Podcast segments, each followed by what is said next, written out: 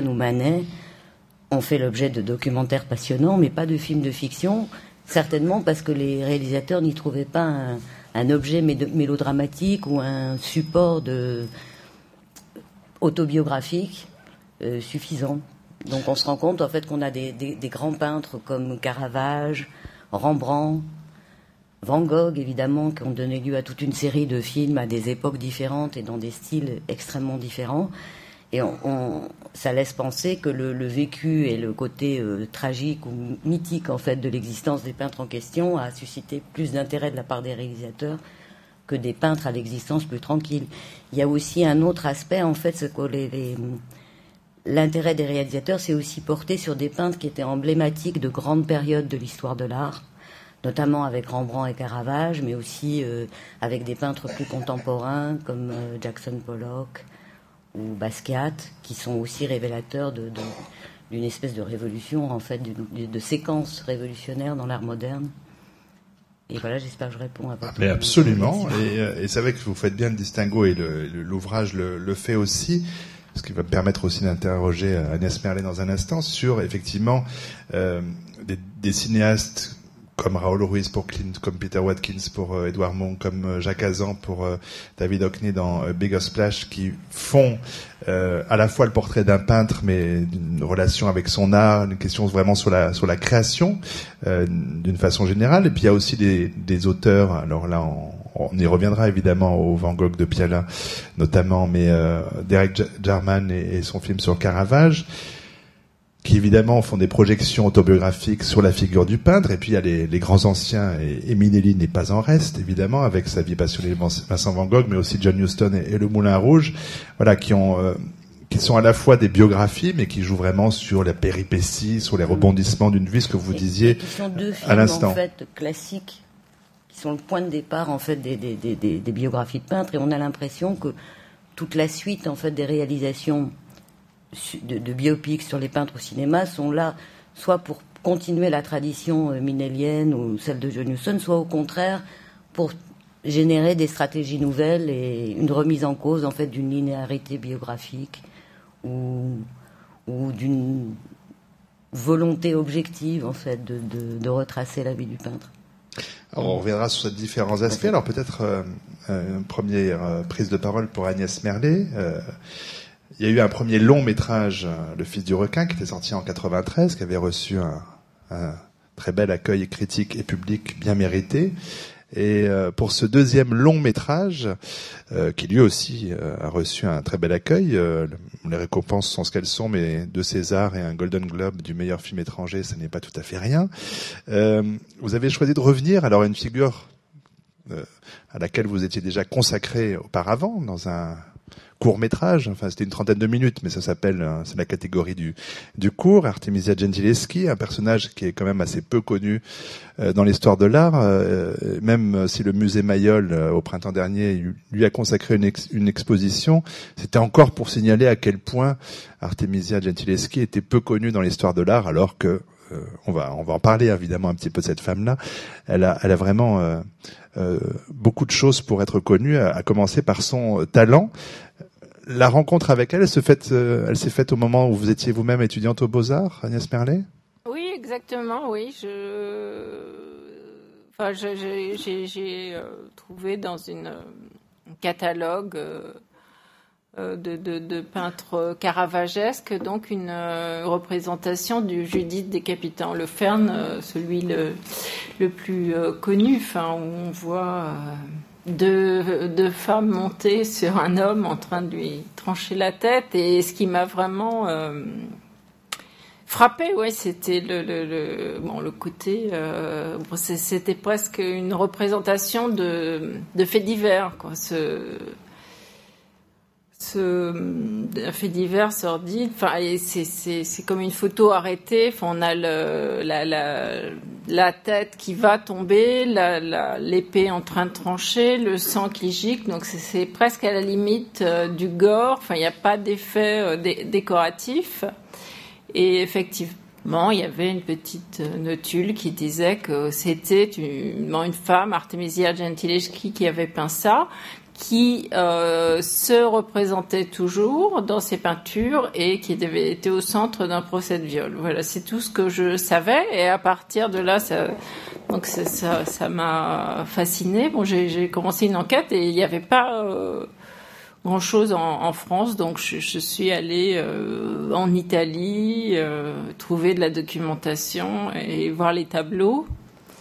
Et euh, voilà, donc j'ai traduit à l'époque en du vieil italien, euh, bon, les, ce qui était euh, publié aux éditions des femmes. Euh, bon, maintenant, il y a au moins une dizaine d'années, euh, les, enfin, on dit les actes de procès, mais ce, pas, ce ne sont pas les actes de procès, ce sont les interrogatoires préliminaires à ce procès de, de, de viol euh, qui euh, a été donc au centre de, de la vie d'Artemisia Gentileschi. Et euh, voilà, bah, à partir de ça, j'avais fait un, bon, un, film euh, qui, à, à, à, travers des tableaux euh, vivants et euh, une, voix off hein, et les tableaux d'Artemisia, enfin, interrogeaient la peinture et sa vie euh, à travers euh, ces, ces, interrogatoires du procès. Ah, il faut, dire que ce soir, si on va parler euh, de films qui sont des biographies euh, d'un peintre ou d'une peintre euh, concernant Artemisia, c'est un film où il y a quasiment que des peintres comme personnages, puisque bon, le ouais. père d'Artemisia, c'est Orazio Gentileschi, qui est donc euh, ce maître euh, de la Renaissance, qui c'est dans son atelier que qu'Artemisia va évidemment apprendre la peinture. Il lui laisse signer son premier tableau. Elle n'a que 17 ans, Suzanne et les vieillards. Alors il y a toujours des problèmes d'attribution concernant ouais. Artemisia, donc on ne sait pas si c'est elle, à quel point c'est elle. Enfin, elle y participe d'une façon ou d'une ouais. autre. Euh, son violeur, Agostino Tassi, c'est un disciple de son père, euh, donc peintre euh, lui aussi. Euh, donc vraiment, enfin, c'est pas un disciple, hein, c'est enfin, une école opposée, un... hein, justement, parce qu'il est paysagiste et euh, et, euh... et dans son atelier tout de même. Ah non, pas du ah, tout, non pas du tout. Non, il vient ah ben, de Florence justement, alors que le père ils sont à Rome. Et lui, il arrive de Florence et il a pris la perspective là-bas. Donc c'est un autre courant et lui c'est le courant paysagiste. Enfin c'est un des, des, premiers précurseurs du, euh, du, mouvement paysagiste en fait. Et bon, il était très intrigant. Il avait beaucoup de commandes et euh, bon, il s'est associé avec. Euh, le père d'Artemisia pour, ils sont faire, devenus pour faire associés. des fresques. Ouais, ils, sont, ils sont associés. Oui, ils sont devenus associés. Oui. Dire un instant aussi que c'était Michel Serrault qui jouait le, le, le rôle d'Horatio, le père d'Artemisia. Donc c'est un film vraiment qui baigne dans la peinture, dans des histoires de peinture, dans des histoires de, de représentation, avec tous ces personnages qui, qui sont confrontés à cela. Ça voulait dire quel type de choix euh, quel type de parti pris euh, esthétique et filmique pour vous, Agnès Merlet, par rapport à ce film? Euh, moi, je, je, je voulais pas euh, faire euh, une illustration de, de, la peinture, donc j'ai choisi, enfin, d'aller euh, vers, euh, disons, une, caméra plus mobile, mouvante il y a, et à la fois la, représentation de ces deux écoles dans le film qui est euh, forcément dans les ateliers euh, d'Horazio. On, on, voit euh, bon là puisque les, les tableaux euh, faisait poser des modèles euh, et il, euh, il composait une lumière. Enfin, il y avait des assistants, il y avait des, des, des projecteurs, comme aujourd'hui on, on, peut avoir au cinéma, presque des machinaux qui, qui bougeaient les lampes et tout ça. Et, et euh, donc euh, là, c'est effectivement les, les tableaux d'Orazio, d'Artemisia. Euh, il y a eu un travail pour essayer de, rendre euh, précisément la lumière de d'étoiles. Et euh, pour pour le reste, euh, moi moi je voilà, je, ne je voulais pas illustrer les tableaux parce que bon la, de toute façon la vie de l'époque n'était pas du tout euh, ce qui se passe dans les tableaux, la façon dont ils étaient vêtus. Donc ça, on s'est plutôt servi d'une d'une école de, de, peinture assez mineure euh, à Rome. Euh, qui était beaucoup de petits euh, dessins qui n'avaient pas de, de valeur, de petites peintures. Je me rappelle plus comment ça s'appelle le mouvement malheureusement. Et c'était beaucoup de petites scènes de ce qui se passait à Rome à l'époque.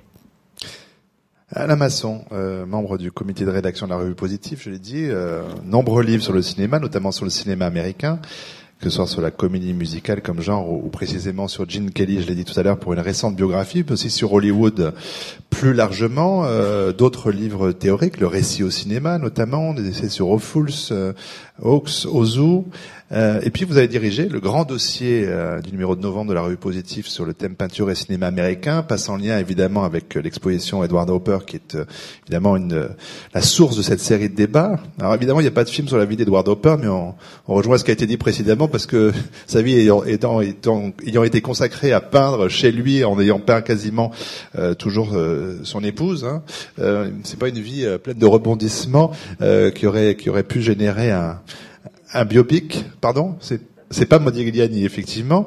Euh, donc passons sur Hopper auquel on reviendra peut-être, mais comment est-ce que vous analysez vous cette récurrence de la figure du peintre dans le cinéma? Question un peu large, pardon, mais euh, oui, c'est une, c'est une, euh, un rapport très ancien hein, qui date du cinéma muet, notamment au moment où le, où le cinéma prend conscience de ses moyens picturaux, dirais-je. Hmm.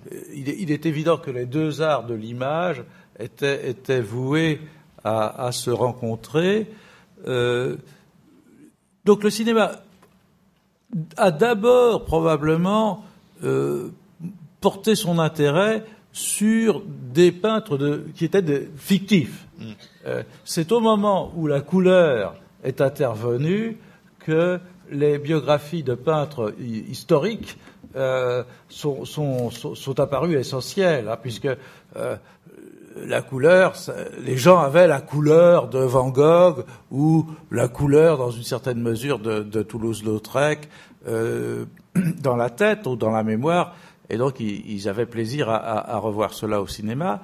Maintenant, il y a une troisième catégorie, en dehors de la, fiction et de la biographie, il y a le, peintre saisi dans son mouvement de peintre, hein, qui est euh, d'une façon presque documentaire, enfin, mm. avec euh, un certain nombre de, de, chefs-d'œuvre du genre, à mon sens, comme le fameux Picasso de Clouseau. Euh, de, Clouseau. Mm. Alors on va effectivement euh, déplier ces différentes euh, euh, figures. Peut-être on va finir le, premier tour de, table avec Vincent Amiel, collègue d'Alain Masson, donc également membre du comité de la rédaction de la revue Positif. Et, et Michel Simon sera d'ailleurs ici ce mercredi à 18h30 pour une grande réunion positive. Non, mais vraiment pour un débat évidemment consacré à cette thématique et en lien avec l'exposition Hopper.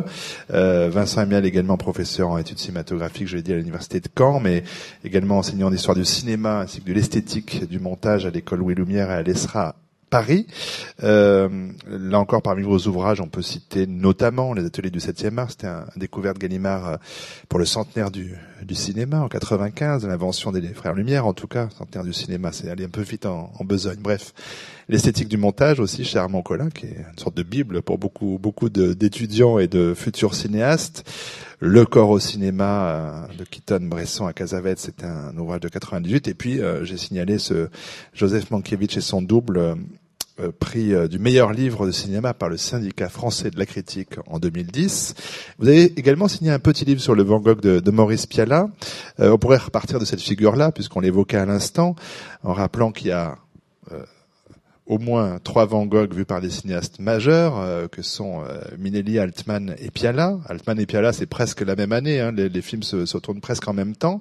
Euh, et puis on avait évoqué avec le, le chef opérateur du, de Piala et du Van Gogh la, la semaine passée, ce film de d'Alain René, ce film documentaire d'Alain René sur Van Gogh, qui choisit justement alors qu'il aurait pu avoir de la couleur, de montrer l'étoile en, en, noir et blanc. Alors, pour, dit-il, expliquait-il à la à l'époque, pour que les gens aillent au musée justement euh, voir les couleurs. Donc il les montrait pas à l'écran.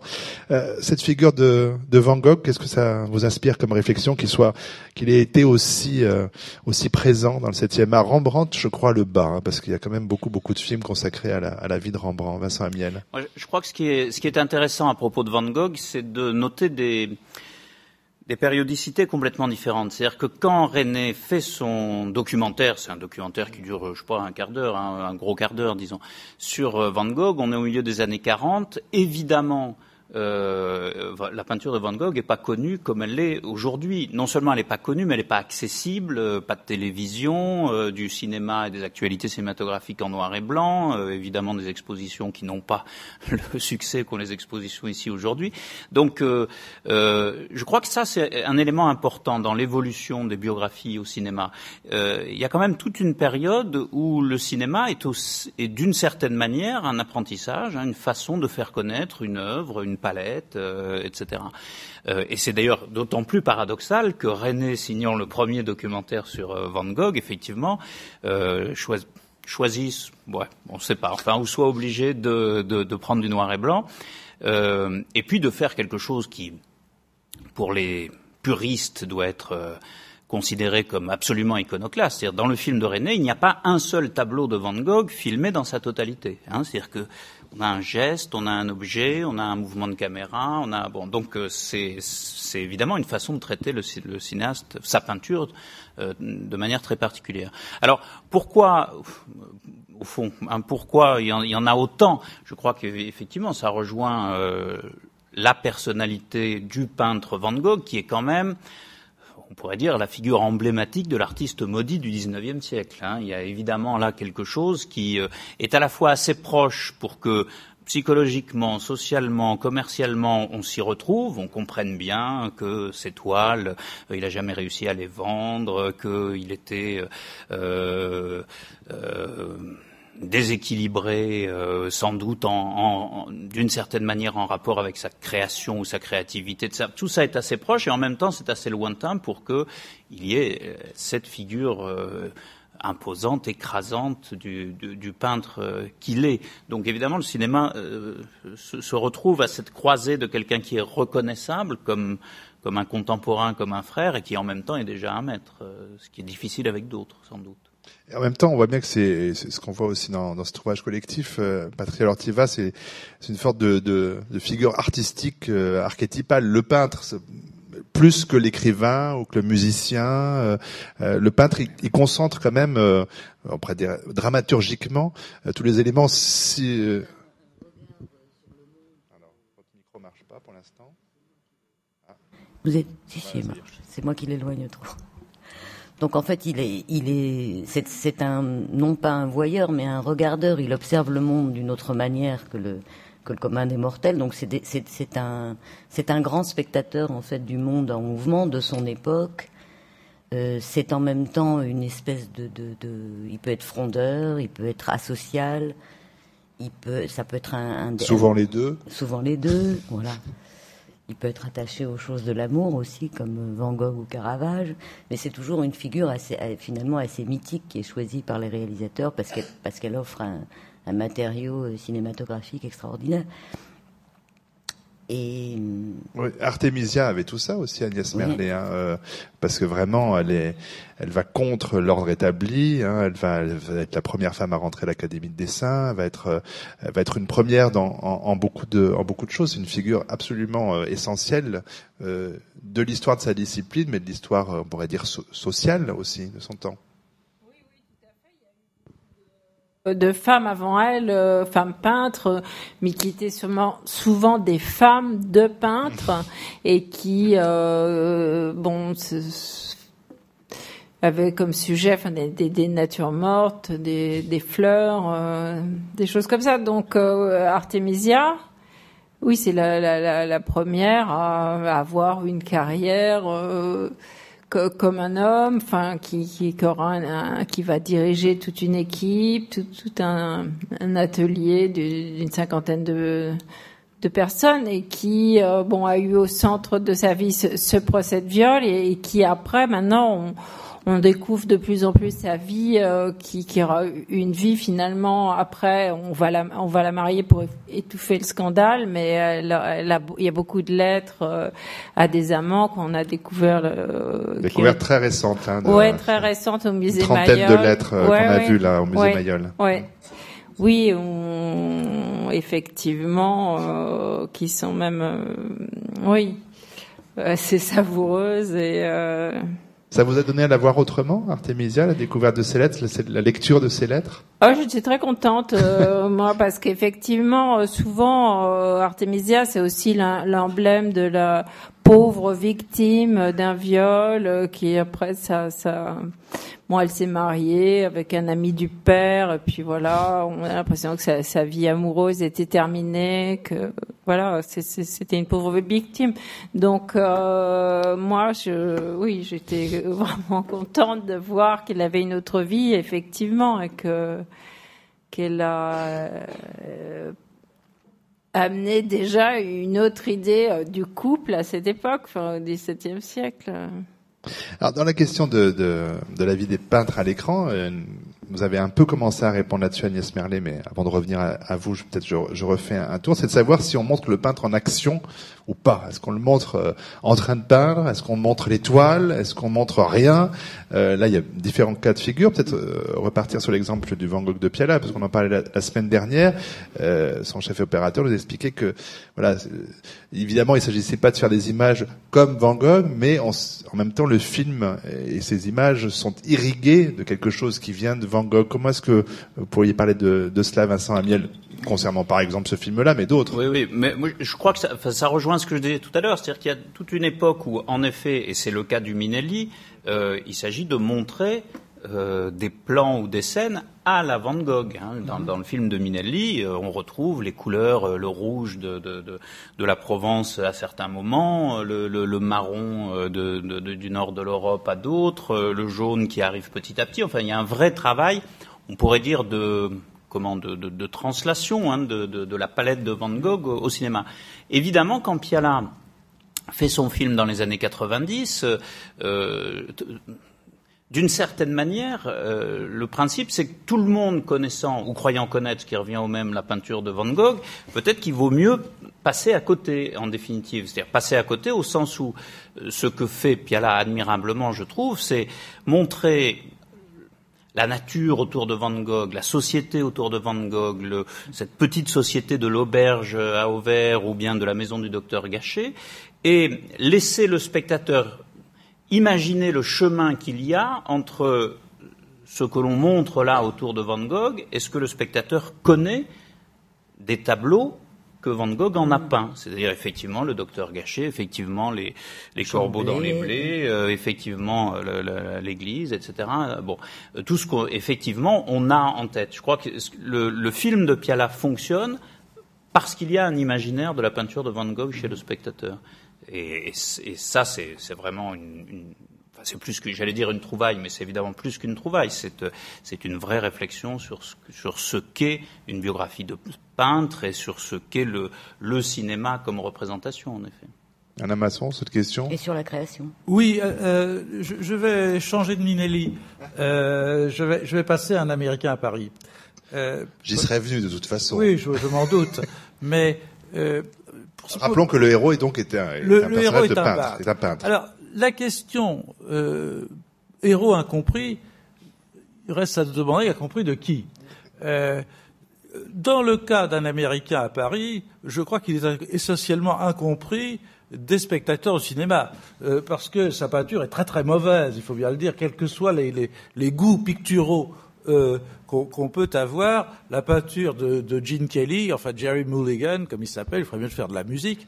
Euh, euh, c'est vraiment, vraiment lamentable, d'une part. Mais euh, ce qui a intéressé euh, Minelli et Kelly, probablement, c'est de produire, évidemment, le fameux ballet final où le décor parisien est entièrement euh, par la, vision, le style, le type de paysage, le type de lumière, etc., de grands peintres parisiens, de Dufy à, Toulouse-Lautrec, en passant par, par le douanier Rousseau, etc.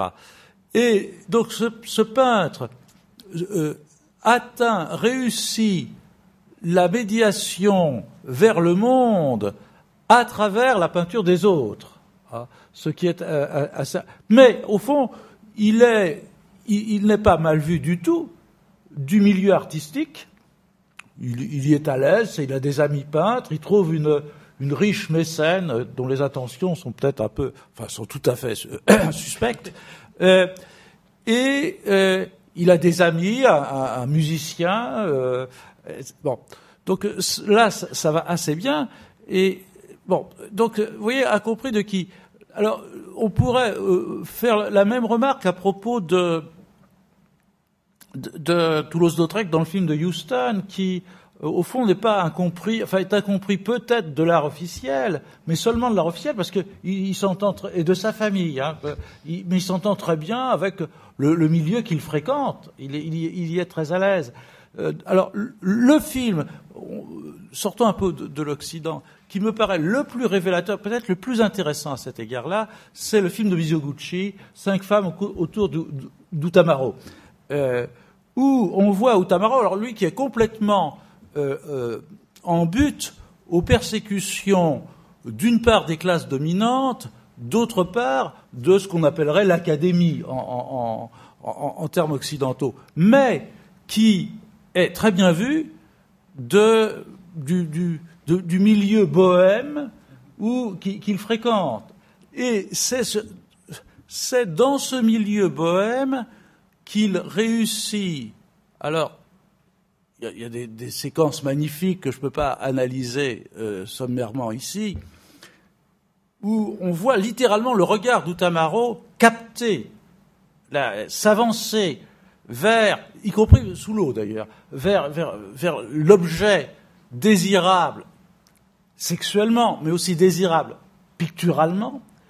Et ça aboutit à, tel, à un tel point que Utamaro va peindre sur la peau d'une femme, ce qui est le, aboutit à la coïncidence parfaite entre euh, euh, l'objet du, regard et l'objet du désir, entre le sujet et le tableau, etc. Donc, au fond, cette malédiction du peintre, il parvient, euh, d'une manière générale, et assez souvent, me semble-t-il, il parvient à la conjurer, à la dominer, à la combattre par son rapport avec le monde, son rapport pictural avec le monde, la, puissance de son regard. Et je crois que le cinéma a été passionné par cette puissance du regard. Euh, encore un axe qu'il faudra essayer de, creuser dans un instant, mais comme vous avez employé avant moi le, mot de bohème, c'est vrai que l'association est facile avec l'autre grande exposition dans, ce grand palais. Et c'est vrai que je voulais interroger aussi Vincent Amiel sur le film de Minelli, Un Américain à Paris, parce que euh, évidemment il y a quelque chose de sans doute de réminiscences d'Henri Murger, euh, le faire d'avoir un personnage de peintre comme ça à Paris avec un ami musicien. Enfin, il y a, quand même quelque chose de, de cet ordre-là qui se joue là pour Minelli, d'avoir fait de, de, son héros un peintre. Il y a quelque chose de la vision américaine sur Paris, évidemment, et sur, et sur la France, et qu'on a retrouvé dans Midnight in Paris de, de Woody Allen il y a, il y a deux ans. Hein. Même si chez Woody Allen, il s'agit davantage de d'écrivains, mais euh, euh, évidemment, on est là dans une représentation qui passe par la peinture comme objet, euh, comme objet euh, presque symbolique en fait, hein, de, la culture française, euh, et peut-être plus loin que de la culture française, du mode de vie français. Hein. Chez, chez Minelli, c'est très évident. Et ça, ça, ça, transpire, on pourrait dire, dans tous ces films, y compris et peut-être surtout dans ces comédies musicales. C'est l'association entre culture et mode de vie. Hein. Enfin, culture au sens euh, noble aussi bien qu'au sens où on l'entend aujourd'hui.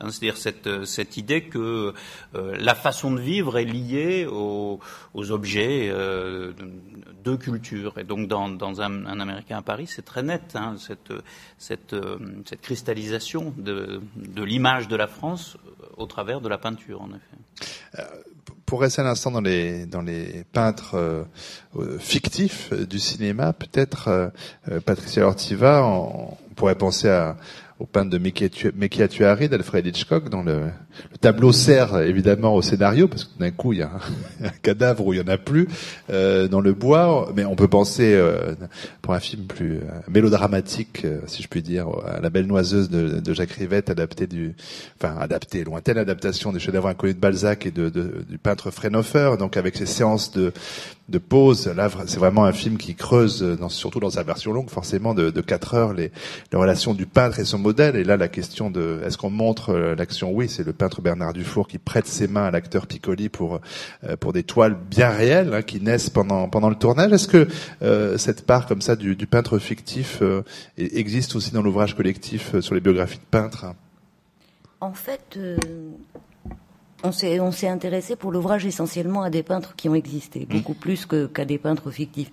Il y a évidemment un texte magnifique de Christian Viviani qui explique toute la généalogie en fait de la présence du peintre dans le cinéma euh, américain entre les années 20 et les années 40, où on a des figures comme ça de peintres fictifs qui sont en fait des des personnages de fiction qui servent à l'intrigue et avant d'arriver à ce que disait Alain, où de, à l'apparition en fait du, personnage de, du peintre existant comme moteur de l'action. Par contre, je voulais réagir sur ce que disait euh, Alain à propos du, du Mizoguchi. Et en fait, il y a un autre film qui est voisin aussi euh, dans, la, zone géographique du monde et qui renvoie, qui fait un petit peu écho, c'est le Ivre de femmes et de peinture, qui raconte la vie d'Owen, où là, on est vraiment dans une un cheminement euh, solitaire du peintre à travers une société qui ne, qui ne veut pas de lui. On est dans une espèce de paroxysme en fait de représentation du peintre maudit, dont le contact avec le monde se fait à travers un enfant euh, qui l'initie en fait. Et c'est une espèce de, de, de, chemin comme ça un petit peu, un petit peu emblématique de ce que peut être l'artiste solitaire qu'on peut mettre en contrepoids, justement, en, parallèle avec les, peintres solitaires, mais bien à l'aise dans leur bohème parisienne. On est dans un, autre pôle, en fait. Euh, oui, euh, ce que, ce que je, j'ai parlé tout à l'heure du, du, regard. Je, je, voudrais aussi poser la question pourquoi le peintre est-il maudit? Et le, le, cinéma apporte parfois, après la littérature d'ailleurs, une, une réponse assez paradoxale. C'est que le regard du peintre est en même temps constructeur du tableau, mais il peut être destructeur de la personnalité, euh, de la réalité, en particulier de la personne. Euh, c'est le cas, évidemment, dans, euh, dans la chute de la maison Hucher de, Jean Epstein, d'après le, comte de Pau, qui est assez voisin lui-même du chef-d'œuvre inconnu de, Balzac, où on trouve ce, ce caractère perçant du, regard, tellement destructeur d'ailleurs que finalement Freinhofer euh, détruit aussi euh, l'objet, le sujet de la peinture. Il ne parvient pas à peindre, il, reste juste un pied qu'on aperçoit euh, dans, le, tableau parce qu'il a tellement voulu percer le secret de la réalité que finalement il a entièrement détruit cette réalité.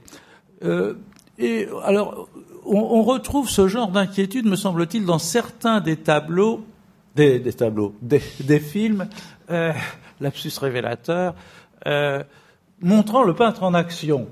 Euh, je, pense en particulier avec un, film remarquable de Victor Hérissé, qui s'appelle Le songe de la lumière, où on voit le peintre en action, en, action très, très, minimale, puisqu'il il capture la position euh, d'un arbre, d'un citronnier, si je me souviens bien. D'un cognacier. D'un cognacier, pardon.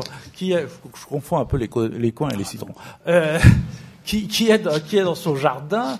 Et je vais t'expliquer pourquoi c'est important, parce que comme les coins deviennent très très lourds en ah, mûrissant, ils, ils transforment la forme de l'arbre et c'est ce que tu allais oui, dire. Oui, donc il, ne parvient pas à, immobiliser euh, l'arbre, et donc il, est dans une position, il, aboutit lui-même à une position impossible, contrairement alors à des peintres, au contraire, qu'on voit peindre, qu'on voit dans le geste de peintre, Picasso, qui a bon, ou, euh, ou dans Painter's Painting, le, fameux documentaire américain, espèce de, de, danse de Jackson Pollock avec le dripping, etc., qui est tout de même euh, beaucoup plus réjouissante que ces tableaux d'ailleurs. Euh, il y a une espèce de, de, de, de gaieté qu'il n'y a pas toujours dans les œuvres de, Jackson Pollock, à mon sens. Ce côté maléfique, c'est intéressant parce que effectivement, dans les œuvres, enfin, vis-à-vis des peintres de fiction, on retrouve ça évidemment dans le portrait de Dorian Gray euh, de, de, Lewin. Euh, d'après Oscar Wilde, mais aussi dans Meurtre dans un jardin anglais, par exemple, de, de Peter Greenaway. Hein. C'est-à-dire, il y a effectivement un lien entre peut-être euh, sacré hein, entre cette idée de peindre le monde et, et donc d'y apporter quelque chose ou d'y constater quelque chose de maléfique. Oui, sauf que dans le peintre, euh, le, meurtre dans un jardin anglais, le peintre est condamné parce qu'il révèle et non pas parce qu'il détruit. C'est ça. Il faut rappeler que dans le film d'Albert Lewin, seuls les plans du tableau euh, en train de changer sont en couleur dans un film en noir et blanc. Enfin bon, c'est une, merveille absolue. Je recommande évidemment à tout le public qui ne l'aurait pas encore vu. Mais j'étais justement à ce propos, Agnès Merlet. Euh, avant et depuis Artemisia, euh, quel regard vous avez-vous sur des, des, films qui portent sur la peinture, sur des figures de peintres? Est-ce qu'il y a des films qui ont pour vous été des références avant Artemisia, qui, qui, qui le sont maintenant depuis? Euh, moi, je, j'ai toujours adoré euh, Van Gogh de, de Piala et euh, effectivement, pour moi, c'était une inspiration. Enfin, dans, le sens effectivement de ne pas illustrer la, la, peinture à l'image, de d'avoir euh, une, caméra, comme je disais, euh, mobile, d'essayer d'être avec les, d'être avec les, les personnages. Euh, bon, moi, ce qui, plaisait beaucoup dans Van Gogh aussi, c'était les costumes qui sont bon des, costumes assez légers, parce que souvent dans, les films d'époque, on a, on a des espèces de carcasse qui empêche les, acteurs de jouer. Donc euh, là, c'était euh, effectivement de savoir que les, costumes euh, n'étaient pas ceux qu'on voit dans les peintures de l'époque, mais les, costumes se, repassaient de, de, fils en, de père en fils, de, de fille en mère. Donc, en fait, on avait des costumes beaucoup plus anciens et voilà. Euh.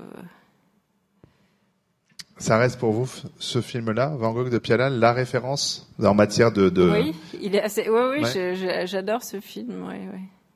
Euh, J'avoue que je j'en ai pas euh, vu beaucoup depuis. Je, je, sais pas, genre j'ai une fille à la perle et tout ça, c'est pas vraiment des. Pas votre genre de beauté.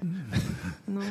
Mais euh, pour dire et, rester un instant avec vous, Agnès Merlet, on, on parle de euh, soit de grandes figures de l'histoire de l'art et on a parlé de quelques personnages fictifs, mais euh, la question artistique en tant que telle et surtout dans ses acceptions les plus contemporaines, elle a quand même pas facilement droit de citer, euh, en tout cas sur grand écran, parce que je euh, je parle de ça pour évoquer un projet de film que vous aviez, qui suivait, je crois, Artemisia, euh, mm. qui s'intéressait, disons, à un milieu artistique au sens un peu large, avec une, une idée un peu surréaliste de commettre un, meurtre comme acte artistique euh, ultime. Ça renvoie euh, aussi à la corde. Là, c'est une question philosophique euh, chez Alfred Hitchcock, mais c'est un peu le, même esprit. Et vous avez pu constater, à vos dépens en l'occurrence, qu'il n'y avait pas une, un enthousiasme débordant des chaînes de télévision de, de financer un film sur le milieu comme ça, un milieu artistique. Oui, il euh, y, y, avait effectivement, c'était bon, en plus des, des, étudiants en art euh, qui, qui allaient plutôt vers le hum, body art, donc et des, des, des choses assez euh, comme ces, mouvements euh, autrichiens aussi. Euh, D'actionnistes viennois, donc pas très grand public, on va dire. Euh, en tout je sais pas, mais tout peut être grand public effectivement, mais c'était plutôt bon le, le oui, le discours euh, qui était tenu effectivement de bon l'œuvre d'art comme dernière, le, le, crime en série comme dernière posture artistique et euh, le, le, discours que pouvaient euh, tenir les, les, étudiants en beaux arts sur sur la mort, autour de la mort, et comme ça qui gênait, qui dérangeait, oui. Donc le, le film n'a pas pu se faire pour ces raisons-là? Euh, oui, oui, il n'a pas pu se faire pour ces raisons-là et peut-être d'autres. Enfin, euh, oui, on voulait la, production euh, voulait qu'il y ait un, casting alors que ça se passait dans le milieu étudiant, donc c'était pas possible. Des choses comme ça. Euh. Ce qui fait que vous êtes devenue une, une rédactrice quasiment franco-irlandaise maintenant depuis, mais ça c'est une autre histoire, on en reparlera peut-être une autre fois.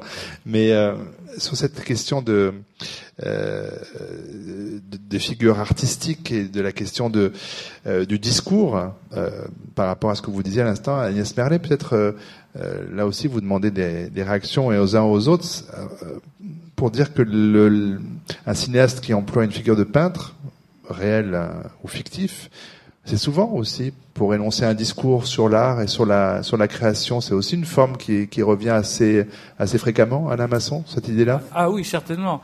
Euh, bon, le, je crois que le peintre n'a guère qu'un concurrent en, la matière, c'est le, musicien probablement au cinéma, hein, enfin surtout au cinéma parlant ou sonore en tout cas.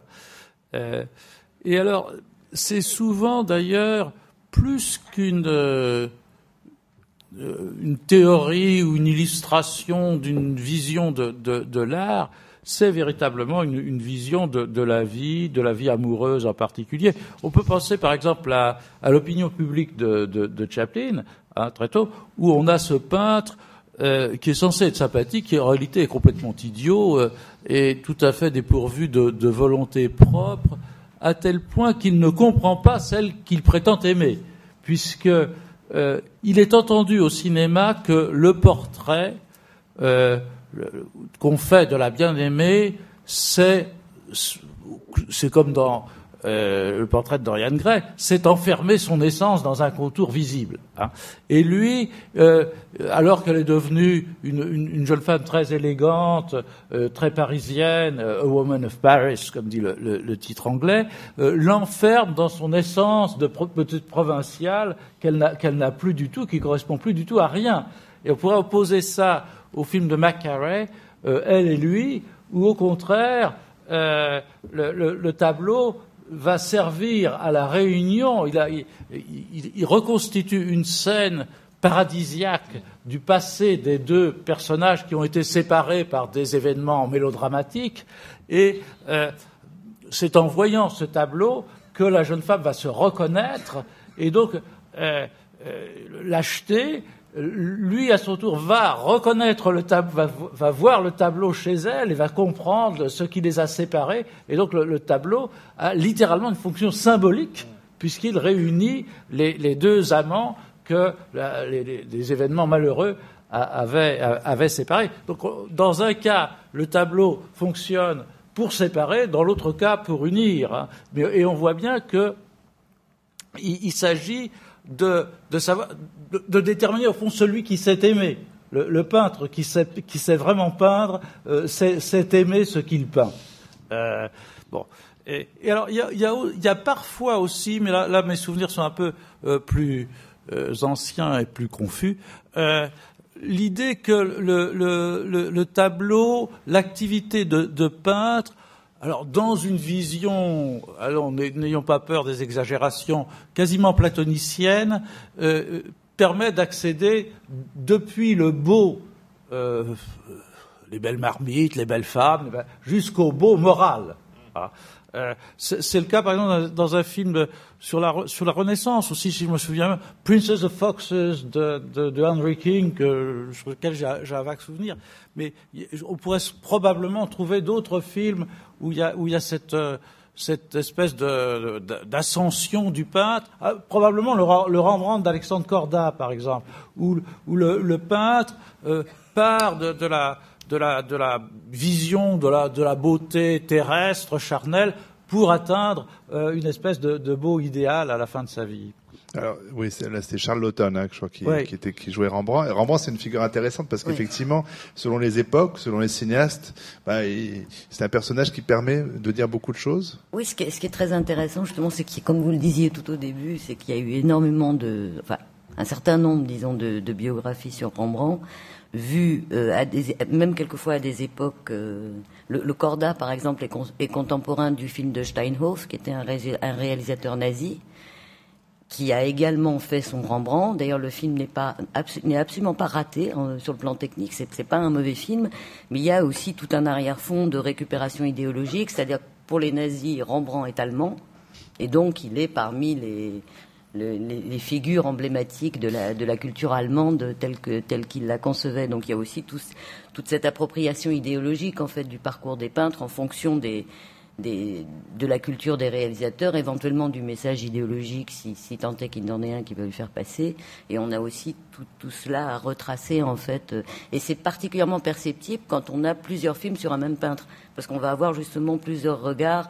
Pour, Modigliani, on a aussi ce phénomène-là avec plusieurs réalisateurs qui vont donner des, regards différents en fonction de leur positionnement euh, esthétique, politique. C'est une question très intéressante. Euh, Rembrandt, euh, Vincent Amiel, pour rester dans le, passé récent, il y, a, Charles Maton, il y a celui de Charles Maton, il y a celui de Josh Telling, il y a celui de Greenaway. Et à chaque fois, on voit bien qu'il... Bah, là, pour le coup, on retrouve le, peintre porte-parole, d'une certaine façon, du, cinéaste. Bah, oui, parce que justement, lui, il est assez loin pour que... on puisse lui faire dire ce qu'on veut. Exactement, oui, oui. Hein, ça, c'est quand même le, propre, euh, enfin, ou l'intérêt des, des, films en, des films en costume. Hein. Alors ici, c'est pareil. Il y a, l'axe majeur qui est la peinture de Rembrandt, et puis à, côté, en effet, euh, dramatisons comme on veut. Et le styling permet aussi un travail sur la, l'effet de miroir entre la biographie du réalisateur, la biographie du peintre. On a, on a évidemment euh, dans le dans le Caravage de Jarman aussi tout un jeu entre le d'une part une réflexion sur ce qu'est la création pour le cinéaste et la, manière dont en fait on, revient à une translation. Qu'est-ce que la création en général? Et en fait, le cinéaste se pose la question sur sa propre création cinématographique en prenant pour objet le peintre. Et ça, dans le film de Jarman sur Caravage, c'est très très net. Et je pense qu'on aura aussi quelque chose du même ordre dans, dans le film de Stelling. Euh, Bon, de toute façon, c'est à peu près constant, effectivement, hein, cette idée que le réalisateur euh, parle de lui quand il parle d'un peintre. Et évidemment, plus on s'approche de ce qu'on appelle un cinéma d'auteur pour aller vite, mm-hmm. et plus évidemment cette tentation est, grande, et, cette, et, plus que la tentation, enfin, la, la, logique, la logique veut que, que, que ce soit le cas. Donc, dans le cas du Van Gogh de Piala, c'est absolument euh, évident. Euh, euh, euh, Piala écrit des, des, des, scènes, des dialogues, des, des morceaux de d'histoire de, qui sont inspirés de sa propre vie, de ses propres rencontres, de ses il a peint, des, remarques. il a peint. Piala a commencé par peindre, oui. En plus, Piala a ce a tenté de peindre. Peut, peut se penser comme peintre, effectivement. Hein, et, mais donc, euh, ce qui est intéressant dans le, dans le Van Gogh de Piala, c'est qu'il euh, c'est qu'il parle de sa situation sociale, il parle de la, de la place de l'artiste dans la société vis-à-vis des producteurs, vis-à-vis du public, euh, euh, chose dont en définitive on parle souvent de manière plus convenue. Là, vraiment, Piala parle de lui quand il parle d'un Van Gogh qui a des problèmes avec tout le monde, avec ses admirateurs aussi bien qu'avec euh, euh les, les, les, critiques qui le, qui le démolissent, ce qui, est, ce qui était son cas. Hein. Je me souviens, il y a, il y a un, un, moment... Euh, euh, le personnage de la fille du, du docteur Gachet. Hein, elle est peinte, c'est une scène sublime, cadrée extraordinairement. Et bon, et puis euh, on voit le tableau peint et la fille du docteur Gachet vient voir le tableau et dit oh, mais je suis même pas ressemblante. Vous m'avez fait une, une, une robe trop lourde, bon, etc. Et c'est manifestement le, souvenir d'une phrase euh, euh, qu'avait dit euh, Apiala, une de ses actrices, dans, un film précédent, où elle lui avait dit euh, tu as pas, tu as même pas réussi à me faire belle à l'écran. Et, et, Piala ne cesse de parler de ses problèmes d'artiste en parlant des problèmes d'artiste de, Van Gogh. Alors, il le faisait d'ailleurs déjà dans À nos amours, dans cette fameuse scène du, du repas où il fait éruption, où il se met tout d'un coup à citer Van Gogh oui, oui. en disant la tristesse durera toujours, me semble-t-il. Comme, voilà. par, comme, par hasard, en mettant en scène un critique euh, qu'il agonie d'injures. Absolument. Donc, euh, s'il y avait un doute là-dessus, au moins il est absolument levé. Alors, du coup, Agnès Merlet, qu'est-ce qu'il y a qu'est-ce qu'il y a d'Agnès Merlet dans Artemisia Obligé, on est obligé d'y venir. Euh, oui, sûrement euh, de, de, de, sortir. Euh, je sais, enfin, je suis, moi, je suis issue de, de disons, de la campagne, d'une famille euh, paysanne, de d'année en année, comme ça. Et c'est vrai que, bon, avec un père qui me, me voyait quand même comme, euh, comme euh, avenir, enfin, euh, de de- d'épouser un, un agriculteur. Donc, bon, à mon petit niveau, ouais, c'était quand même, euh, voilà, euh, euh, m'imposer, sortir, euh, faire du, du cinéma alors que je, je n'en avais jamais jamais entendu parler. Enfin, dans, avant d'aller aux Beaux Arts pour justement faire de la peinture, je faisais de la peinture aussi et des autoportraits. Et euh, voilà. Et puis, euh, je sais pas. Finalement, euh, ce qui s'est passé sur ce film, c'est que j'ai eu un procès. Alors euh, voilà sur le film. euh, donc, qui euh, donc ça, c'est amusant. Enfin. Enfin, je sais pas si on peut en parler davantage, c'est- c'est-à-dire. euh, en, fait, euh, on, m'a accusé de, de, enfin, une scénariste avec laquelle j'avais un peu collaboré euh, pour pour un traitement euh, du, du scénario et qui, euh, avec qui j'avais pas voulu continuer. Elle a très mal pris quand le film est sorti et bon m'a m'a fait un procès et m'a accusé de de, de, de lui avoir volé l'idée, après de lui avoir volé le, le scénario. Donc ça a duré quand même euh, ben, six mois parce que elle arrivait à prouver que c'était son idée puisqu'il y avait Artemisia dans le- son texte, qu'il y avait euh, Agostino, euh, qu'il y avait le père qui faisait de la peinture et qui parlait de viol. Alors euh, là, mais euh, comme c'était oui. quand même euh, devant une justice qui n'était pas habituée aux problèmes d'auteur et tout ça, ouais. ouais. Euh, ils, ils comprenaient rien, quoi. Puis on était là avec des, des ça a duré euh, quand même euh, six mois, oui, hein, à essayer de, de justifier avec des bouts de papier. Donc c'était l'enfer parce que tout le Le procès tout le continuait. montage, ouais, ouais, ouais, du ça, ça, je me suis dit, c'est yes, c'est le, euh, tout le, la, toute la durée du montage, euh, c'est à peu près, j'avais à répondre à des tonnes d'accusations euh, sur des phrases qui étaient dites. Alors moi, je devais aller les retrouver dans les actes de procès pour prouver que ce n'était pas de cet auteur, mais ça venait bien de. Ouais. Ouais. Donc euh, voilà, je me suis retrouvée avec un procès. Je me suis dit, bah, peut-être, oui, c'est. Finalement, je vis la vie d'Artémisien. voilà, le peu. sujet est vraiment vécu euh, tout à fait pleinement. Mais euh, du coup, est-ce qu'il y, a- y y eu d'autres ou il, y a- il pourrait y avoir d'autres envies de, pour vous de, de filmer des, des vies ou des, des épisodes de vie d'un ou d'une peintre, Agnès Merlet?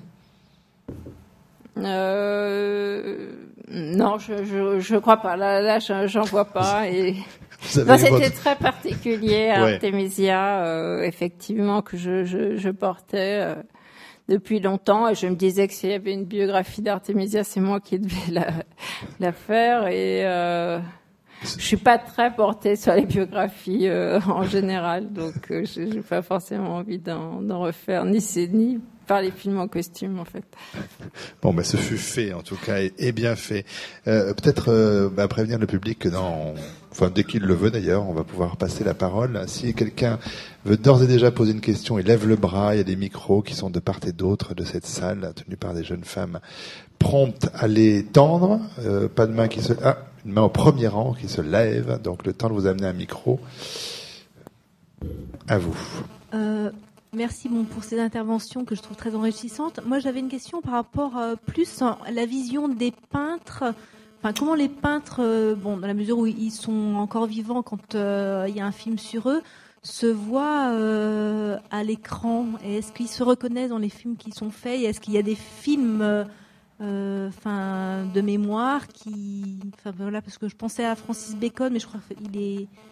Je crois Il que était mort était non, déjà quand décédé Love is the Devil est Ah sorti. oui, hein, oui. depuis. mais euh, voilà, est-ce qu'il y a des films qui ont été faits du vivant de peintre, euh, des films de fiction plutôt, parce que Alors là, c'est une colle. J'ai pas l'impression comme ça, mais euh, nous Alors, avons des spécialistes Pour ici. Rembrandt, on est sûr que c'est pas le cas. Euh, Rembrandt, non. A priori.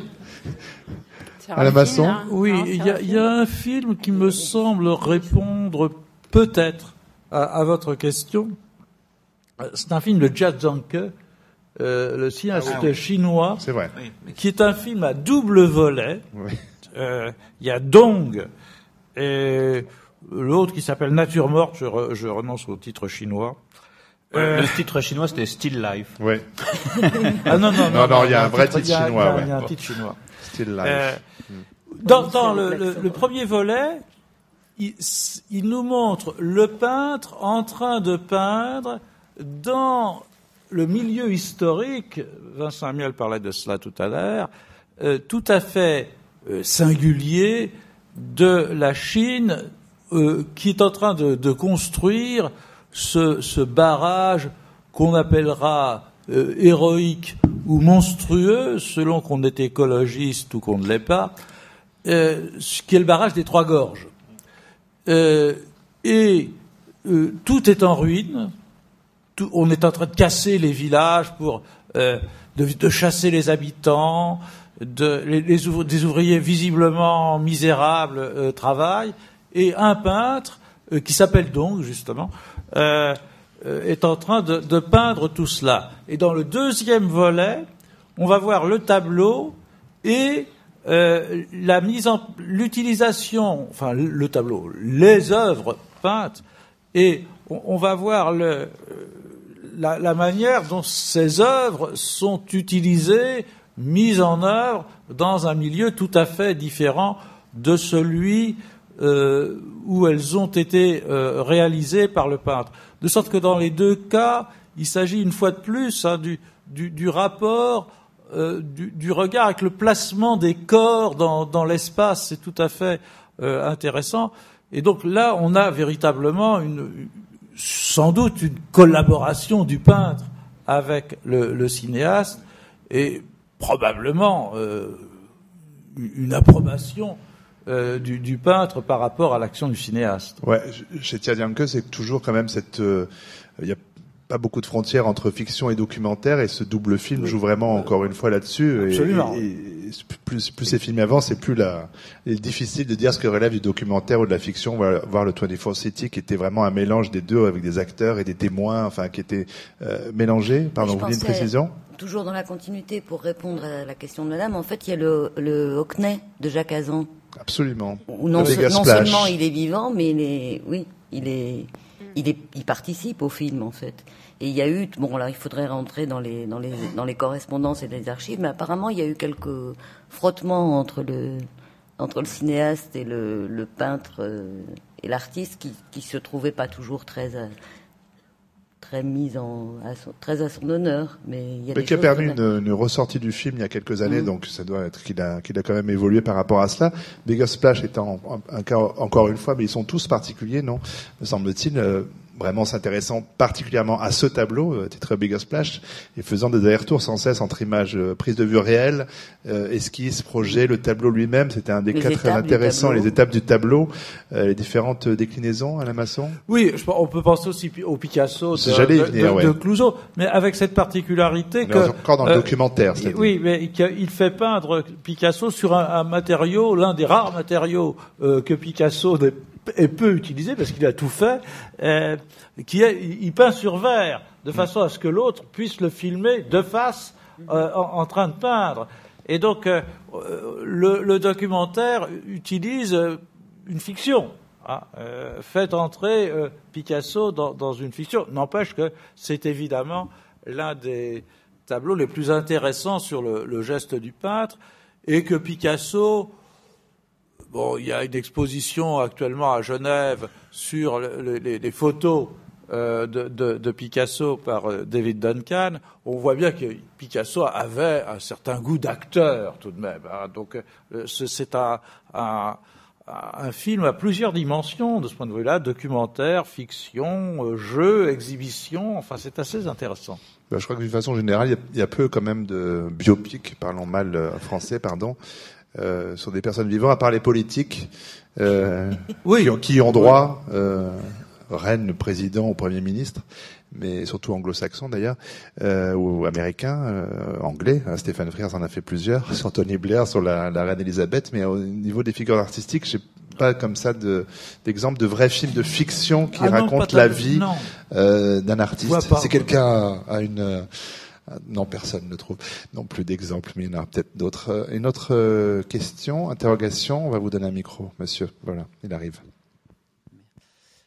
Euh, quel, quel, est votre avis sur le, le film de Carlos Sora, Goya? Allez, Je n'ai pas vu. Alors, Vincent Amiel, botton touché, l'a pas vu. Alors, je ne l'ai pas vu non plus. Ah oui, d'accord. Bon, euh, quelqu'un, non. bon, d'accord. Je pensais être le seul à ne pas l'avoir vu sur cette table. Vous l'avez vu Moi, je l'ai vu. Ah, ça alors. rejoint Et après, on aura l'avis de monsieur pour la peine. Mais de, donner un avis comme ça, c'est un petit peu difficile. Mais par contre, c'est une question qui rejoint en fait le, ce qu'on disait à propos des Rembrandt. C'est qu'on a un certain nombre de biopics sur, Go- sur Goya, notamment par des réalisateurs espagnols, qui donnent un regard complètement différent. Mais là, et là, on, on passe vraiment dans le côté euh, cinématographique de la chose. C'est que la, plupart des cinéastes, Sora mis à part, qui se sont intéressés à Goya, c'était essentiellement pour raconter son histoire d'amour. En fait, plus que pour euh, et c'est pas le cas du Sora qui donne un- vraiment une place euh, particulièrement élégante à la peinture à mon goût, puisque vous vouliez un, un- un- un jugement de valeur. Euh, Je pense que c'est un excellent film et qui, qui rend bien, qui rend grâce vraiment au, ge- au geste de l'artiste. Qu'en avez-vous pensé, euh, monsieur? Je peux me permettre Euh, je j'aurais pas un avis euh, d'expert, mais euh, Ah, Comme bah, on l'a pas vu, ça nous intéresse. Disons que c'est- un film qui parle plus de l'environnement du peintre euh, et du contexte historique de l'Espagne d'alors, euh, à travers toute la vie de Goya, euh, que, enfin, moi je l'ai perçu comme ça, que de sa peinture euh, à proprement parler.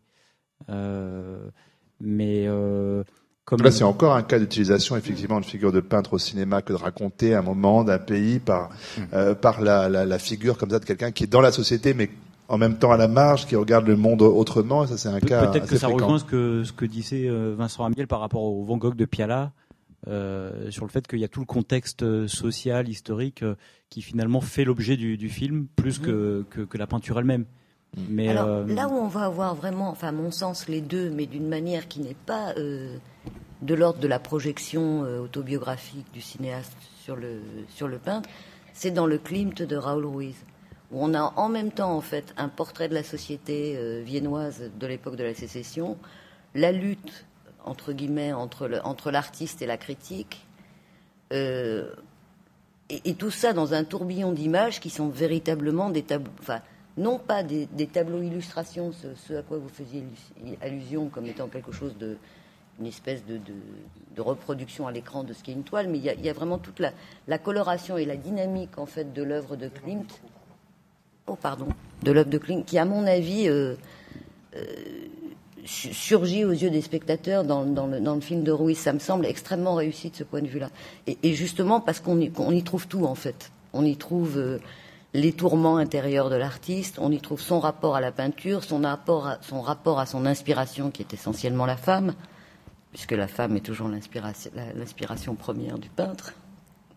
Je dis ça euh, avec beaucoup de, de précaution. Enfin, à mon avis, Vous c'est faites un- bien. c'est un- Vous faites bien. C'était parlé de Bacon il y a pas longtemps, le cas donc, pour euh, Caravage non plus. non plus. donc, euh, Et deuxième Oui. question, est-ce que est-ce que euh, il existe des films euh, plus actuels aujourd'hui qui utilisent en fait les, les techniques d'animation en, en images nu- numériques pour euh, justement euh, euh, faire passer de, de de la biographie du peintre euh, à son travail. euh, Enfin, il y, a- il y a un film par exemple qui s'appelle Le Tableau, euh, un dessin animé, je crois, Mm. où on Oui. voit les les personnages sortir. euh, Jean-François de- Laguilloni, oui. voilà, un dessin animé. Est-ce que dans, dans- on peut imaginer dans le cadre du cinéma américain qui est, qui est très inventif euh, par rapport Non. à toutes ces technologies, euh, il y a un équivalent, mais euh, d'un film en, enfin, bah, film en, je vais pas dire sur pellicule, mais où les, les- les personnages Ouais. sont, sont incarnés et où il y aurait des, des, des- on verrait travailler le peintre euh, et puis finalement euh, euh, vivre la peinture ou, ou- Ah ou oui. s'incarner en réalité, etc. Enfin, je sais pas des, des équivalents comme ça. Est-ce qu'il en existe? Il y en a un qui correspond parfaitement à votre demande, c'est le Bruegel, le Moulin à la Croix. Euh, pardon, j'ai oublié le titre, le nom du, du réalisateur euh, Polonais. polonais de ce film. Il est d'ailleurs disponible en DVD depuis pas très longtemps. Qui est euh, alors, enfin. Bon, ça vous fait rire, Vincent Miel. Non, Non, allez-y. Finissez ma phrase alors, Vincent Miel. On va voir si vous me sentez venir. Non, je vous en Non. prie. Sur Bruegel, le Moulin à la Croix. C'est pas forcément une réussite, non, euh, l'utilisation de, Mm. D'une technique de. Je suis très partagé. Moi, il y a quelque chose comme ça de, de presque de féerique par moment. Enfin, en tout cas, dans les premières minutes de projection du film, on, on- on- voilà, mais c'est, alors, on, on a envie d'être. euh, bon, c'est bientôt Noël, tout ça, on y croit. On, on est quand même dans un tableau de Bruegel. C'est très étrange parce que il y a une qualité d'image un peu particulière. On est vraiment dans l'utilisation numérique euh, la plus la plus pointue et précise. Et tout d'un coup, effectivement, il y a une sorte de, de, de mouvement arrière de caméra qui fait qu'on, oui, on est effectivement dans ce tableau-là et que les personnages se mettent à vivre, que le peintre installe son chevalet. Donc, je crois que le film a été fait pour vous, monsieur. Euh, J'espère que vous euh, le- vous y trouverez du C'est le plaisir. principe du Anna Karenine qu'on a euh, sur les écrans en ce moment, hein, mais qui, qui lui, euh, on rentre sur une scène de théâtre et puis petit à petit, euh, ça s'anime, disons. hein. Ça- Mais il y avait dans une un autre, euh, un autre type de technologie, le, le, le- le rêve de Kurosawa, où là on était pour le coup dans Oui. du Van Gogh aussi. C'était Ah un autre effet. Oui, Euh, on, on il y a le tableau vivant dans le Frida Kahlo, mais qui est une, une espèce de mise en scène des personnages qui, qui re- reconstitue. Voilà, en fait, sans le- technologie sans particulière, technologie mais euh, on est dans le tableau euh, vivant, si je puis dire. Oui, donc il, Masson est- il existe euh, quelques films, en particulier celui, dont vous parliez, où on, on entre dans le tableau. Là, là aussi, il y a un précédent littéraire. hein. C'est euh, c'est Diderot Mm. euh, qui, qui entre dans, euh, je crois que c'est Hubert Robert, ou ce- ce- ce- ce- des, des paysages de- du- des- d'un des salons, euh, et qui, qui, qui bavarde avec ses amis. Enfin, il y a- c'est beaucoup plus libre que le film. fo- Qu'on viendrait que c'est plus pratique par Oui. l'écrit, Oui, c'est plus pratique. plus facile à faire. Euh, Agnès Merlet, non, je- vous vouliez conseiller un, un film à monsieur, non Vous aviez des idées non, de- je, Non, je crois. je, je- je- je pensais à un film, mais je connais pas. Où il y avait effectivement des tableaux de Bacon comme ça qui qui s'animaient, on rentrait dans le tableau, mais euh, je Ah, là, ça ne me me dit rien, tiens, absolument pour le coup. pas le. Du non, j'ai vu ça dans un festival, ça devait être même un moyen métrage. C'était assez intéressant, mais euh, alors là, le titre, le nom du réalisateur, je suis incapable de vous le dire. Bon, il vous reste le Bruegel. Alors, euh, vous allez faire un duo, puisque le, le- le micro revient au premier rang. Moi, je voulais aussi euh, vous interroger sur un film que j'ai vraiment beaucoup, beaucoup euh, aimé et qui, pour moi, est une grande réussite sur la, vie et l'œuvre d'un peintre. C'est le, film de euh, Peter Vatkin de, sur Edouard Munch, qui, pour moi, je trouve est vraiment une réussite flamboyante. Puisqu'on on- là, pour le coup, on entre vraiment dans l'intimité, même dans le, je dirais, le, mental du peintre. Et c'est assez rare qu'on arrive à, entrer dans l'intériorité d'un peintre. Oui, et en même temps, paradoxalement, c'est sans doute un des films les plus importants sur le contexte, alors hein, social, euh, politique, enfin politique au sens large du terme, euh, d'organi- d'organisation de la société, disons. Hein. Euh, mais ça, les films de Peter Watkins sont absolument extraordinaires de ce point de vue-là. C'est-à-dire qui, pour ceux qui connaissent pas du tout, hein, c'est euh, c'est euh, donc joué par des acteurs euh, dans, dans, des, dans des décors, etc. Donc dans un dispositif qui serait un dispositif de fiction, mais avec euh, quelque chose qui ressemble à du documentaire. Donc ça serait comme un documentaire sur Edouard Munch, mais joué par un par un acteur euh, et sur sa peinture et sur euh, et sur ses maîtres à penser et sur ses parents et sur euh, etc. C'est, c'est absolument extraordinaire. Mais mais j'aurais plutôt dit moi euh, euh, que ce ce qui est extraordinaire effectivement dans le film, c'est davantage cette façon de pouvoir traiter le, con- le contexte. Alors là, pas du tout euh, artistique, hein, mais mais mais socio sociopolitique, disons. euh, et ça va jusqu'à euh, cette introspection dans le. Dans le mais c'est vrai, là, Edouard Munch de, de, de, de Watkins, c'est extraordinaire. Il y a quelque chose de très intéressant sur le plan aussi de la, la- entre guillemets, de la migration entre les deux arts, c'est qu'en fait, il y a un traitement de l'image qui est très très proche du réalisme hollandais du 19e siècle, notamment de Christian Krog. Et en fait, toute la peinture de, Munch s'est construite en, opposition en à, cette tradition réaliste, puisqu'il est un des précurseurs de l'expressionnisme. Donc il y a un travail sur l'image aussi sur l'inspiration et les éloignements dont fait preuve Munch par rapport à euh, ce contexte euh, esthétique aussi. Y a-t-il une autre euh, question, intervention, demande euh, dans cette salle? Pas pour l'instant. Ça peut me permettre de poser peut-être encore une ou deux questions euh, à nos intervenants. Peut-être, euh, euh, puisqu'on a évoqué différentes façons de, de représenter les, le peintre euh, à l'écran, et, et revenir peut-être, tiens, profitons tiens, euh, du cas de Minelli, puisqu'on a des, des spécialistes à cette à cette table.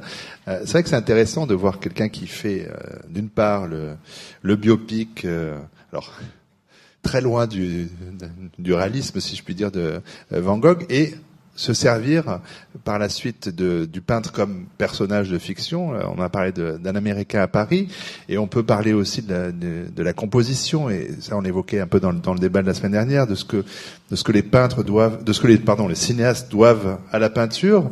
Euh, dossier sur le cinéma américain, l'usage et la peinture dans, dans Positif, qu'on recommande évidemment la lecture de tous, euh, bien évidemment, surtout pour ce dossier que vous avez dirigé, Alain Masson.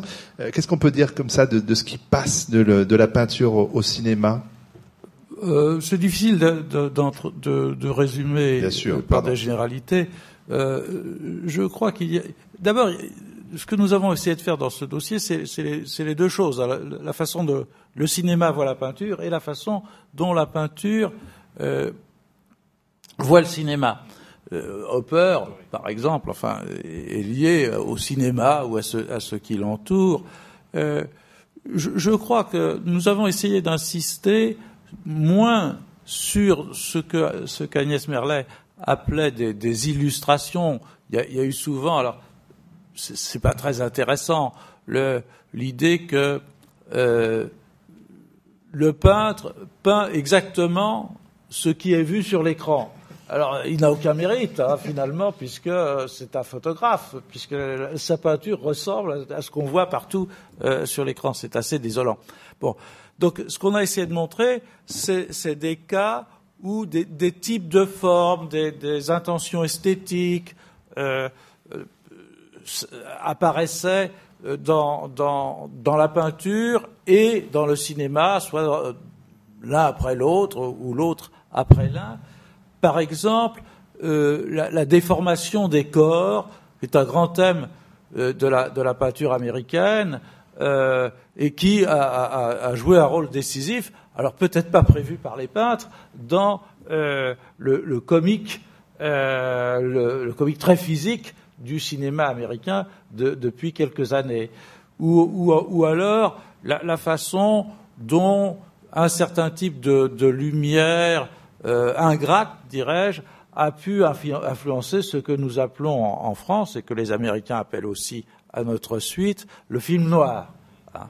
Ou encore, Vincent Amiel avait parlé euh, du, caractère frontal de, certaines photographies qu'on retrouve euh, dans, les films de, John Ford, singulièrement, euh, dans Les raisins de la colère ou encore, alors des, rapprochements assez inattendus, mais me semble-t-il très convaincants, entre certaines couleurs de John Ford et euh, certains tableaux de Mark Tobey, par exemple, ce qui est tout à fait euh, surprenant, euh, mais au, fond, peut-être pas autant. Les, rapports, il faut se souvenir que l'un des premiers tableaux de Jackson Pollock que je connaisse, en tout cas à son époque figurative, représentait un wagon euh, de, de, la conquête de l'Ouest. Donc euh, tous ces peintres, euh, tous ces cinéastes connaissaient les peintres et, les, et, les, et les, peintres connaissaient les, les, cinéastes.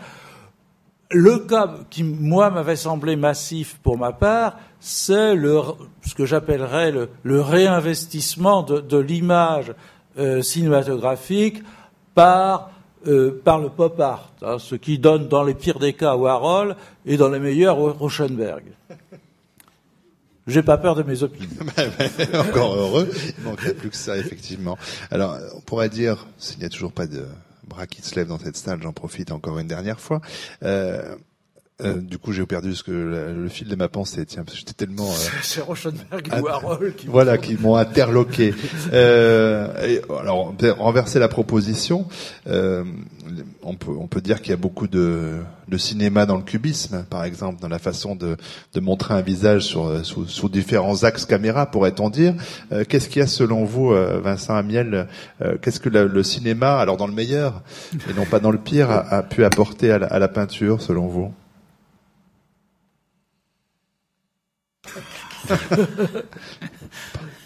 Quelle question. Ouais. C'est pas. C'est euh... le, droit fil de ce que vient de dire Alain Masson, c'est pour ça. Ou alors je vous repose la même oui, question qu'à lui pour finir alors sur la sur ce que le cinéma a reçu de la peinture. Alors repartons de là et repartons de de Minelli, repartons de, de, de la, la, question du cadre, de la question euh, de la lumière, du découpage. C'est c'est ouais. tellement vaste hein, que évidemment il y a une, un langage par, par le découpage, par il y, a une, il y, a une, fragmentation par exemple, une fragmentation du sujet qu'on qu trouverait dans le cinéma et qu'on trouve dans la peinture, mais je ne sais pas si ça peut se jouer tellement en termes d'influence dans un sens ou dans l'autre que de compagnonnage en définitive. Hein, C'est-à-dire que euh, comme le disait Alain à l'instant, très souvent quand même les peintres européens vont rencontrer des cinéastes, des cinéastes étaient peintres euh, au départ, euh, les, les, milieux se, se, se, se, rencontrent énormément, en particulier quand les Européens vont émigrer aux États-Unis euh, dans les années 30. Et euh, il est certain qu'il y a un compagnonnage qui est à la fois social, amical et qui va devenir esthétique et qui fait que euh, l'échange est euh, ne peut, enfin, il me semble, ne peut presque plus euh, s'interroger en termes de, en termes d'influence. Euh, et, euh, et c'est plutôt une évolution conjointe en définitive. Patricia Je pense que le, le, seul moment en fait où on est véritablement une synergie et quelque chose qui puisse être considéré comme de l'ordre de l'influence, c'est vraiment dans le cinéma abstrait des années 20 où là on a vraiment des peintres en fait qui font un travail de, de mise en mouvement de l'image et qui cherchent une autre dimension de, de leur propre peinture en la mettant en mouvement. Là, on est vraiment dans quelque chose, dans une proximité immédiate qui est, visible et qui est tangible. Après, on est plus dans, un compagnonnage ou dans une passion. C'est des, artistes comme Visconti, on est dans, la passion pour la peinture et, dans une espèce de... son cinéma est baigné de de, de, de, connaissances picturales en fait. Mais c'est plus de l'ordre du compagnonnage que de l'ordre de l'influence au sens. Euh, D'ailleurs, effectivement, des peintres comme, euh, comme Max Ernst, comme euh, Dali, comme euh, Man Ray euh, vont participer comme à des Léger. films, hein, plus que. Alors Léger en fait, en réalise même, effectivement. Hein. Mm. Mais et Man Ray aussi d'ailleurs, en effet. Mm. Ils, ils, vont plus, effectivement, ils vont hein, sauter d'un art à l'autre, en définitive, plus, plutôt qu'on puisse dire qu'un tel film est influencé par euh, l'un ou l'autre. Euh, à propos de compagnonnage, est-ce que Agnès Merlet, vous avez continué une activité de peintre une fois que vous avez commencé le cinéma, ou est-ce que vous avez euh, laissé la peinture de côté? Euh, ouais, malheureusement, j'ai, oui, j'ai laissé la peinture de côté. Bah, vous dites malheureusement, c'est une forme de choix. Euh, oui, oui, oui, c'est, c'est imposé comme ça. C'est, c'est vrai que non, je, je, j'aimerais bien quelquefois euh, recommencer.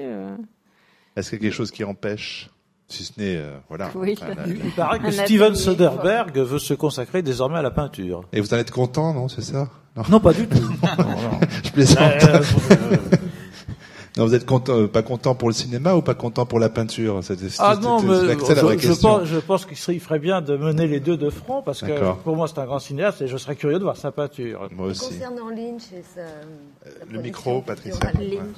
Ah, je Ouais. sais pas, je vois Non. pas sa production picturale. C'est pas.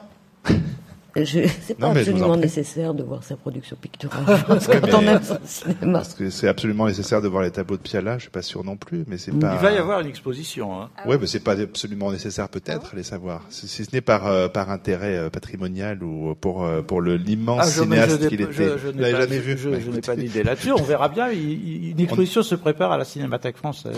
Ah, c'est- Elle n'a pas que des bonnes idées, la Cinémathèque française. Non, je plaisante, on en reparlera une fois que ce sera fait.